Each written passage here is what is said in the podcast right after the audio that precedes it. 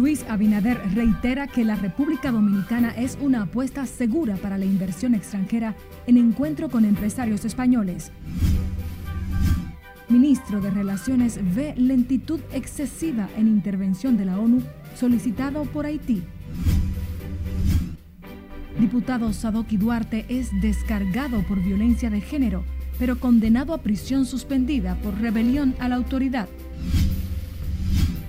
Primer mandatario anuncia sometimiento de ley que crearía el Ministerio de Justicia. Período 2004-2012 fue el más violento en República Dominicana con 20.898 homicidios. Y los haitianos dominan demanda de vacunas contra la fiebre amarilla en el país.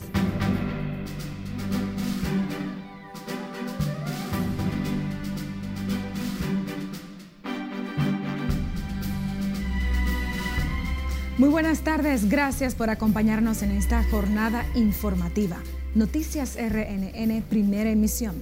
Soy María Cristina Rodríguez. Será un recorrido bastante informativo. Gracias por la sintonía. El presidente de la República, Luis Abinader, encabezó este miércoles el encuentro empresarial España-República Dominicana, donde destacó la ejecución de 38 proyectos entre ambos países, que conlleva una inversión de 42 millones de euros. Lauri Lamar nos tiene más detalles en directo. Muy buenas tardes, Lauri, para ti. Adelante. Gracias, buenas tardes. En este evento, el presidente Luis Abinader aseguró que gracias a los programas que implementa el gobierno como Burocracia Cero, la República Dominicana exhibe un flujo comercial con España que supera los 2 mil millones de dólares. Este es un gobierno que está, y lo decimos, que está a favor de la inversión, que es pro inversión, que es pro empresa, que es pro empleo. En ese sentido, el mandatario insistió en que el país es una apuesta segura para la inversión extranjera. En este país, así como España es nuestra puerta hacia Europa, queremos que República Dominicana sea el hub logístico, el hub empresarial y que sea también la puerta de España hacia toda Latinoamérica. Mientras que el embajador de España en República Dominicana, Antonio Pérez Hernández, destacó la estabilidad del país para las relaciones comerciales. Especialmente a raíz de la pandemia, para construir un futuro más inclusivo, sostenible, integrador, solidario, innovador, y este trabajo redunda también en el clima de negocios favorables y en la inversión entre países. El encuentro organizado por la Secretaría de Estado de Comercio de España busca dar a conocer a las empresas españolas las oportunidades de inversión y cooperación empresarial que ofrece República Dominicana. Entre los sectores receptores de estos flujos de inversión podemos mencionar energía, bienes raíces, lo cual se alinea con las prioridades del ISEX de energía renovable, agua potable y saneamiento, así como la tecnología agrícola. Alrededor de 40 empresas españolas y más de 120 nacionales participan en esta actividad de alto nivel que se extenderá hasta este jueves 27. De mi parte es todo retorno al estudio. Muchísimas gracias, Lauri Lamar. La segunda sala penal de la Suprema Corte de Justicia condenó a tres meses de prisión suspendida al diputado oficialista Sadoki Duarte por los cargos de ultraje y rebelión contra la autoridad y una multa de solo 3.500 pesos por los daños ocasionados. Nelson Mateo también está en directo con más. Buenas tardes, Mateo. Muy buenas tardes, tal y como tú afirmas, con esta decisión la Suprema Corte de Justicia pone fin a casi dos años de un proceso penal que tenía como su centro al diputado PRMista Sadoki Duarte. La Corte Penal envió a la cárcel al diputado por Cotuí Sadoki Duarte en su decisión de este miércoles. Sin embargo, ordenó su suspensión inmediata y lo combinó al pago de solo 3.500 pesos por los daños civiles contra el fiscal Francis Valerio y la suboficial Disley Heredia. Segundo, suspende provisionalmente de forma total la ejecución de la pena en cuenta quedando el diputado Saúl Duarte sometido durante un periodo de tres meses al cumplimiento de la siguiente regla. Uno, abstenerse de visitar el lugar donde residen las víctimas se trató del enfrentamiento en diciembre de 2020 ocurrido en Cotuí donde el diputado sostuvo una trifulca con la policía y el fiscal Valerio para evitar que un ciudadano sea retenido. La policía de manera arbitraria e irregular y yo fui a reclamar que lo, que lo soltara. Simple y llanamente. Y ya a raíz de eso, entonces, un fiscal que por demás es del Partido de la Liberación Dominicana, por demás del Partido de la Liberación Dominicana, un fiscal de mi provincia en ese momento instrumentó un expediente acusatorio sobre mi persona de obstrucción a la autoridad y rebelión a la autoridad. La Corte descargó al diputado por violencia de género luego de que la oficial que dio origen al proceso, Disley Heredia, retirara la querella, pero fue encontrado culpable por ultraje y rebelión contra la autoridad. Eh, tenemos que reaccionar de forma sorprendida, obviamente. Es una decisión que nosotros no encontramos que tenga sustento desde el punto de vista jurídico. Parece más bien una de esas decisiones salomónicas que se dan para, para que todo el mundo salga ganancioso. La defensa del legislador oficialista adelantó que recurrirá a la sentencia condenatoria, cuya lectura íntegra fue fijada por la Corte para el 15 de noviembre. En su sentencia, la Corte advierte al diputado bajo condena suspendida que de no cumplir con las medidas cautelares impuestas podría ir a prisión. De mi parte, es todo por el momento. Regreso contigo al set de noticias. Muchísimas gracias, Nelson Mateo, en directo. La Fundación Institucionalidad y Justicia y la Defensoría Pública solicitaron al Congreso Nacional mayor presupuesto para el Ministerio Público, al que se le ha asignado un monto de 8.300 millones, 1.500 menos que el consignado este año. Cesarina Ravelo nos dice más. Son válidas las peticiones que hace el Ministerio Público. Servio Tulio Castaños Guzmán dio un espaldarazo a la Sociedad Dominicana de Fiscales que asegura que sin mayores recursos la lucha contra la corrupción, la impunidad y el narcotráfico se verá limitada. Los fiscales también demandan más recursos para mejorar sus condiciones de vida, lamentando que mientras procesan casos por más de 375 mil millones por corrupción, narcotráfico y otros peligrosos delitos, muchos de ellos tengan que trasladarse en transporte público. Yo creo que de lo que se trata es que ojalá y en esta ocasión el Congreso revise esa partida y le dé al sistema de justicia lo que por ley le corresponde. Porque a fin de cuentas es una ley la que establece cuál es el porcentaje que se le debe de dar al Poder Judicial, a la Cámara de Cuentas, al Congreso Nacional y al Ministerio Público. La senadora Ginette Bornigal del oficialismo entiende que un reclamo como el de los fiscales debe hacerse de manera institucional. Los fiscales están organizados, tienen un consejo, deben manejarse internamente y ver de qué manera se ponen de acuerdo. ¿Qué nos pasa si el organismo rector de la justicia, de la sociedad, que nos tiene que cuidar, se va a poner a discrepar fuera? Entonces no tenemos forma de llegar a un acuerdo y de poder adelantar este país.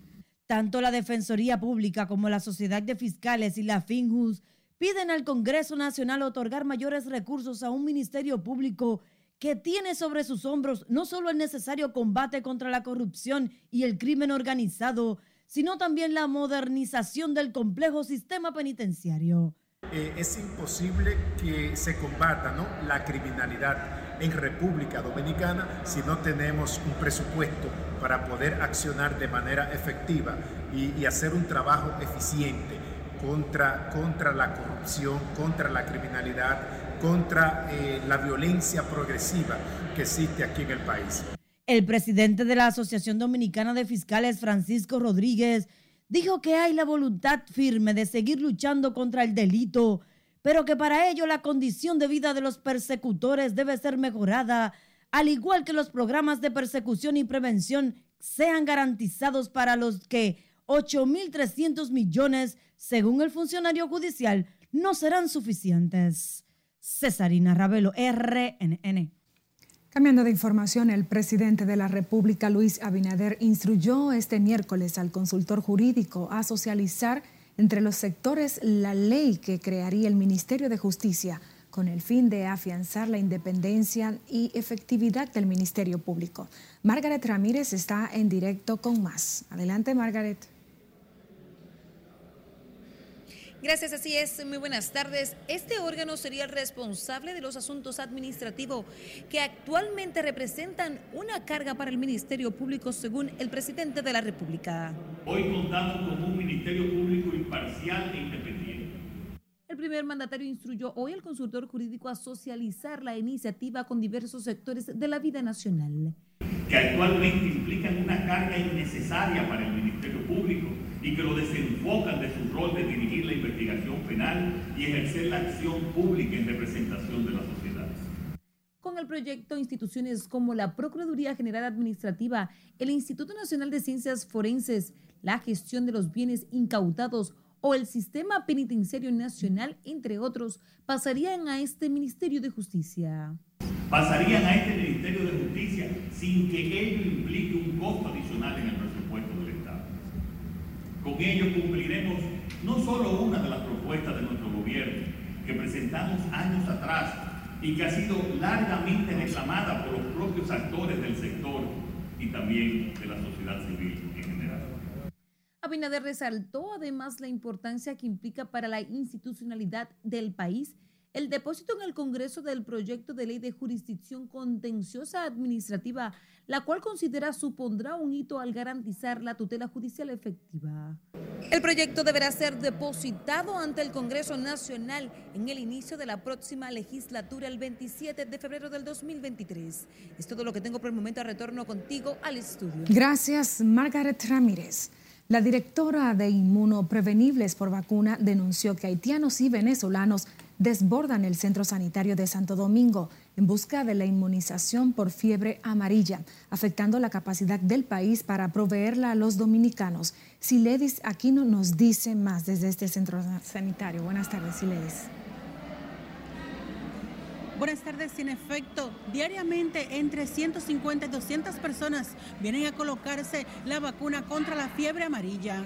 ¿Qué están haciendo los nacionales haitianos que viajan mucho a Brasil y a Chile? vienen a vacunarse acá. Aida Lucía Vargas, directora de Inmunoprevenibles por Vacunas, se quejó de que debido a la alta demanda de inmunización de extranjeros para viajar a países donde es endémica la fiebre amarilla, hay una sobrecarga en el sistema. Porque entonces ellos vienen, se vacunan y están, ¿qué están haciendo? Gastando, consumiendo, ¿verdad? la vacuna por encima del promedio que nosotros tenemos planificado como país. Vargas también denunció que en las afueras del puesto de vacunación han creado desórdenes y venta de turnos, por lo que este martes tuvieron que suspender el servicio. Ahí se presentó en la investigación que se hizo hasta un tráfico que había personas que llegaban de madrugada y alquilaban los puestos y lo vendían. Mientras quienes acuden a inmunizarse contra la fiebre amarilla deben madrugar para poder lograrlo. Un poco lento y desordenado, pero es normal. Muchas personas no, no tienen paciencia esperar su turno. ¿Y por qué usted a ponerse? Tengo que viajar. ¿Viajar para dónde? ¿Cuándo? Viajo a Venezuela la semana que viene.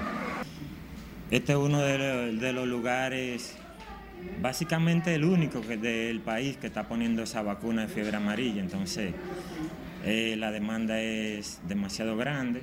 Para colocarse la vacuna de la fiebre amarilla, las personas deben presentar su boleto de avión y acudir al centro entre las 8 de la mañana y 1 de la tarde, ya que después se destapada la dosificación destinada a unas 8 personas, debe administrarse en máximo 6 horas. La fiebre amarilla es causada por el mosquito Aedes aegypti en áreas de África y América del Sur. Sila Disaquino, RNN.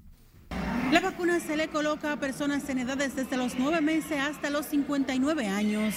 Por el momento son los detalles que les tengo. Ahora retorno con ustedes al set de noticias. Muchísimas gracias, Iledis Aquino. La Mesa Nacional para las Migraciones y Refugiados en República Dominicana solicitó este miércoles al gobierno y a los países de la región detener las deportaciones de ciudadanos haitianos hasta tanto se logre la estabilización de Haití.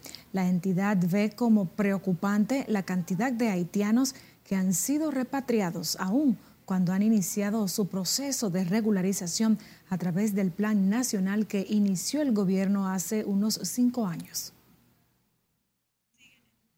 La Mesa Nacional para las Migraciones denunció además violaciones de derechos humanos a los indocumentados haitianos que van desde supuestas agresiones físicas a impedimento de comunicación con sus familiares cuando son detenidos. En otra información, el ministro de Educación, Ángel Hernández, aseguró este martes que consultarán a todos los sectores para la implementación del primer Sistema Nacional de Movilidad Escolar ante la solicitud de transportistas para que sean incluidos en este plan. El funcionario también llamó a no dudar del plan de movilidad escolar y garantizó la transparencia del proyecto que asegura se realizará a través de licitaciones públicas. Es un programa que está en desarrollo. Todo el que tenga que ser consultado será consultado y todo el que sea necesario involucrar será involucrado. En cuanto a los cupos, el ministro de Educación, Ángel Hernández, dijo que hicieron lo necesario para que ningún niño quede fuera y que si alguno aún presenta dificultad, que se dirija a su distrito escolar correspondiente para buscar una salida a la situación.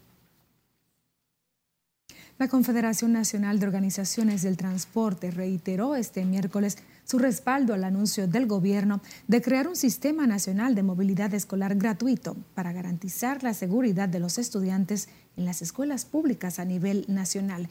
Guillermo Esteves, secretario de Educación de CONATRA, dijo que sus unidades están en capacidad de movilizar alrededor de un millón de estudiantes al día en toda la geografía nacional. Evidentemente y de una manera oportuna, el gobierno revisando ya los 10 años de la puesta en ejecución del 4%, ha visto la necesidad de dar un impulso en términos de calidad, procurando calidades que tienen otros países desarrollados y que han tenido un efecto multiplicador en lo que es la enseñanza del el alumno en, a temprana edad, a mediana y eh, cercana a los límites de la educación universitaria. Conatra asegura que para este servicio los autobuses serán dotados de un sistema de cámaras para el monitoreo interno y ubicación de trayectoria a distancias en tiempo real al servicio de los padres y tutores de los alumnos. La Asociación de Vendedores, Comerciantes y Productores del Mercado de Santo Domingo aseguró este miércoles que los precios de los alimentos de la canasta básica familiar que ofertan a la población se mantienen estables y asequibles y niegan que el costo de los alimentos haya registrado alzas. Scarlett Guichardo tiene la historia. Hay cosas que están un poquito más caras, otras un poquito más baratas, dependiendo. Comerciantes y vendedores de los mercados agropecuarios del país garantizan que el abastecimiento de productos y la estabilidad en los alimentos no es motivo de preocupación en el Gran Santo Domingo. Con el hecho de decirle que estos productos vienen directamente del campo, sin intermediario, esa es la mejor garantía para que la población sepa que aquí siempre encontrará alimento bien fresco. Muy bueno. A muy buen precio la mercancía se ha mantenido a precio asequible para la población. Se publica diariamente los precios del mercado. La gente que viene aquí, ustedes lo pueden comprobar ahora en el recorrido. Pueden comprobar, están por están, todos los productos con su precio marcado. Ahí nadie le va a cobrar un centavo por encima. Debido a los efectos de la crisis internacional, el gobierno mantiene los subsidios para paliar los costos de los alimentos básicos y alivianar los bolsillos de la población más vulnerable. Ciudadanos que acuden al mercado de Santo Domingo reconocen la estabilidad en los precios de los alimentos básicos y esperan que el apoyo del gobierno a productores se refleje en sus bolsillos. Los precios tan competitivos, los precios. Tan buenos sí se compra bien, anormal. Yo vengo siempre aquí. Bueno, hasta ahora mismo nosotros vemos para lo que ha pasado, lo veo bastante bien. Sí, porque es muy cierto que los productos se han escaseado un poco, por eso eh, más o menos que tenemos esos productos medio elevados. Pero para la situación está la cosa buena. Pero eso eh, es por el motivo de que del problema ese de la guerra por allá, y, la situación porque la cosa no está buena en, parte, en ninguna parte del mundo. El costo de algunos productos preocupa a ciudadanos que ven necesarios mecanismos que beneficien a toda la población. Es que con relación a los supermercados, por lo menos está más económico y los productos más frescos. ¿Comprende? Eso es lo que más motiva. Como parte de las acciones para garantizar la seguridad alimentaria del país y la estabilidad de los precios, el gobierno ha destinado a la producción o comercialización de alimentos más de 2.600 millones de pesos solo en el primer semestre de este año. En algunos mercados del Gran Santo Domingo, el arroz oscila entre 25 y 30 pesos la libra, el plátano a 10 y 15 pesos la unidad, las habichuelas se venden desde 50 a 70 pesos la libra, mientras que la carne de pollo se comercializa a 70 pesos y la de cerdo y res a 100 pesos la libra es Carelet Guillardo, RNN. Nos vamos a comerciales, pero al volver, legisladores recuerdan a la Junta Central que tiene herramientas para frenar el proselitismo a destiempo. ¿Y dónde la DNCD incautó estas latas con marihuana? Lo sabrá al volver. Siga con RNN Primera Emisión.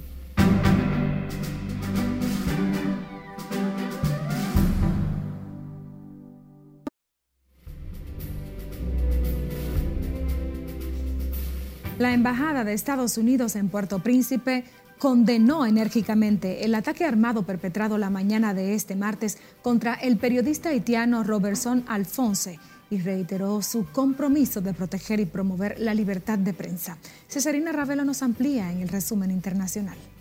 La sede diplomática también repudió el asesinato del periodista Gary Tess, cuyo cadáver fue encontrado debajo de un puente en la ciudad Los Cayos, una comuna de Haití.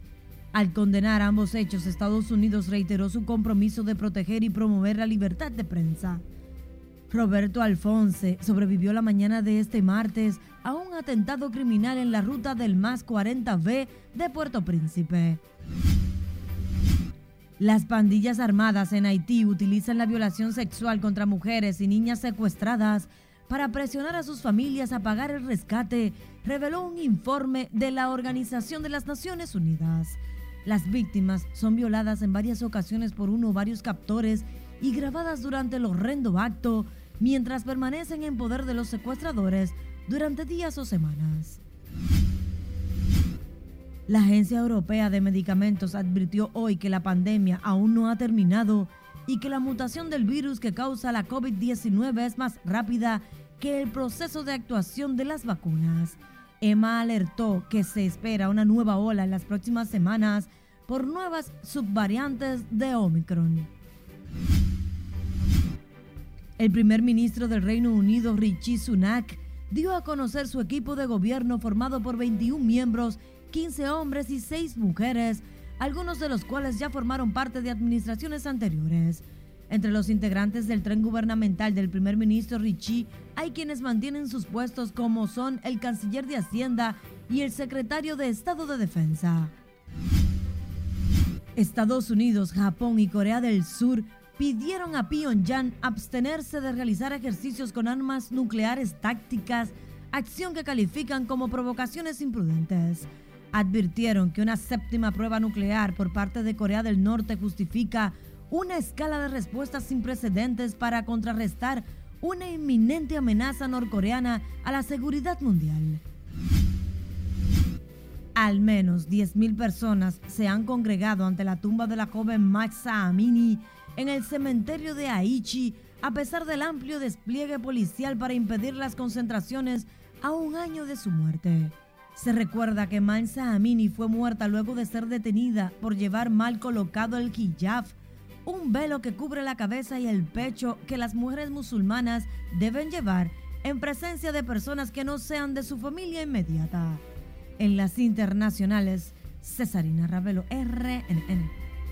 Mientras tanto, en República Dominicana, el ministro de Relaciones Exteriores, Roberto Álvarez, calificó como excesivamente lento el proceso de intervención solicitado por el gobierno haitiano a la Organización de Naciones Unidas para mediar en la crisis que vive esa nación. El canciller entiende que hace tiempo debieran estar en territorio haitiano las tropas que debe enviar el Consejo de Seguridad de la ONU, señalando la situación haitiana que es cada vez más caótica. Desde el punto de vista dominicano es excesivamente, lento, ya deberían estar allá por la situación en Haití. La situación en Haití es una caótica al día de hoy, eh, lo sabemos, nosotros lo vivimos en carne propia aquí también, porque desbordan nuestras fronteras en el sentido de que hasta las noticias nada más eh, que sabemos. Hay que entender de que ningún país, un país tiene que pensar bien en el envío de sus tropas a otro, a otro país. El diplomático dominicano explicó que desde República Dominicana se hacen los esfuerzos necesarios para que los organismos internacionales asuman la situación del vecino país lo más rápido posible. Sobre las sanciones anunciadas por la ONU, Álvarez dijo que de las tres sanciones, solo dos se están cumpliendo y que falta la tercera, que es la creación de una fuerza multilateral para apoyar la policía de Haití. El presidente de la Comisión Especial de Asuntos Electorales del Senado, Ricardo de los Santos, dijo que las leyes vigentes dan herramientas a la Junta para que detenga la campaña a destiempo sin tener que esperar la reforma, la reforma de esos códigos bajo estudio en el Congreso. Nelson Mateo con más. Los funcionarios asuman con fuerza, con valor, lo que dice la ley. Para este jueves, los titulares de la Junta Central Electoral se reunirán con los delegados de los partidos políticos. Pero este diputado considera que para detener el proselitismo fuera del tiempo que establece la norma, el titular de la Junta debe armarse de valor y hacer valer las leyes y sus sanciones. Agarrar el artículo 79-80 de la ley de partido y 178 y siguiente de la ley eh, electoral a 1519 y comunicar a los que están haciendo campaña que le va a inhabilitar su candidatura. Y desde que le diga eso, inmediatamente van a hacer su campaña, porque la ley lo dice. El presidente de la Comisión de Asuntos Electorales en el Senado asegura que los trabajos sobre la reforma solo esperan por la opinión solicitada de los partidos. Pero cuando se habla de que la Junta no puede actuar, yo digo que sí, porque las leyes todavía no han sido derogadas. Están vigentes las leyes anteriores, eso no, no ha sido derogada. Ahora nosotros, en los trabajos que hemos estado haciendo, en lo que es la comisión especial, eh, podemos decirle al país que como comisión nosotros hemos hecho una revisión completa de ambas leyes, tanto la ley de partido, movimiento de agrupación política, como la ley de régimen electoral. De igual manera, esos trabajos que hemos hecho en la comisión fueron remitidos a los diferentes partidos políticos, a todos, para que nos emitan sus opiniones. Del litoral peledeísta entiende que es el momento de que la Junta demuestre su independencia aplicando las sanciones prescritas en las leyes electorales vigentes. Yo creo que la Junta Central Electoral está en la brillante oportunidad de poder, hacer un ejercicio de respeto a, a la ley de partido político y de régimen electoral. El presidente de la Comisión del Senado para Asuntos Electorales, Ricardo de los Santos, espera buenos resultados del encuentro mañana con los delegados políticos pero recuerda que la Junta sí tiene garras para detener la campaña fuera de tiempo contenidas en la ley 1519. Nelson Mateo, RNN. Ahora nos vamos a comerciales. Quédese con la Red Nacional de Noticias.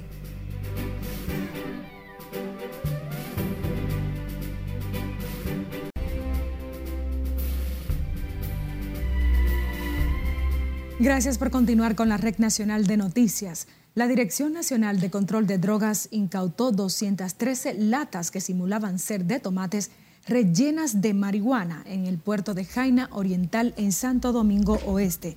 Los agentes antinarcóticos, efectivos militares y unidades caninas perfilaron decenas de contenedores que llegaron al país procedentes de Brooklyn, Estados Unidos, detectando sustancias extrañas en una de las cargas que resultó ser latas de droga. Las autoridades tratan de establecer si los nombres y direcciones consignadas en el envío se corresponden con datos reales o si por el contrario son falsos. El Ministerio Público y la DNSD realizan las investigaciones del lugar para arrestar a los involucrados en este caso de narcótico internacional.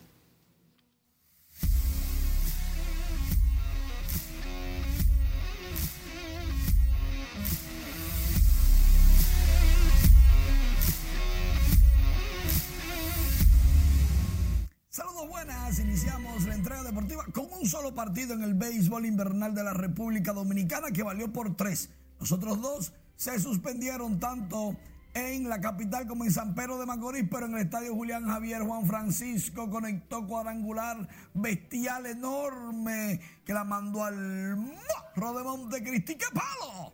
El de Juan Francisco, el número 82 de su carrera, líder histórico y absoluto de por vida en esta pelota, fue el 39 con los gigantes del Cibao en 16 temporadas que ha jugado con gigantes y. El número 14 en una cuarta entrada. Ganó el equipo de los gigantes tres carreras por dos. Ahora mejoró marca seis victorias, cuatro derrotas. Llevan tres victorias consecutivas los gigantes campeones vigentes. Los toros cayeron 3 y 7 tienen ahora sí en el quinto lugar, mientras que esta noche continúan las acciones en la serie final del baloncesto superior del Distrito Nacional en la temporada número 46. Mauricio Valls buscando darle el segundo golpe a Bameso. El primero lo ganó 88-80.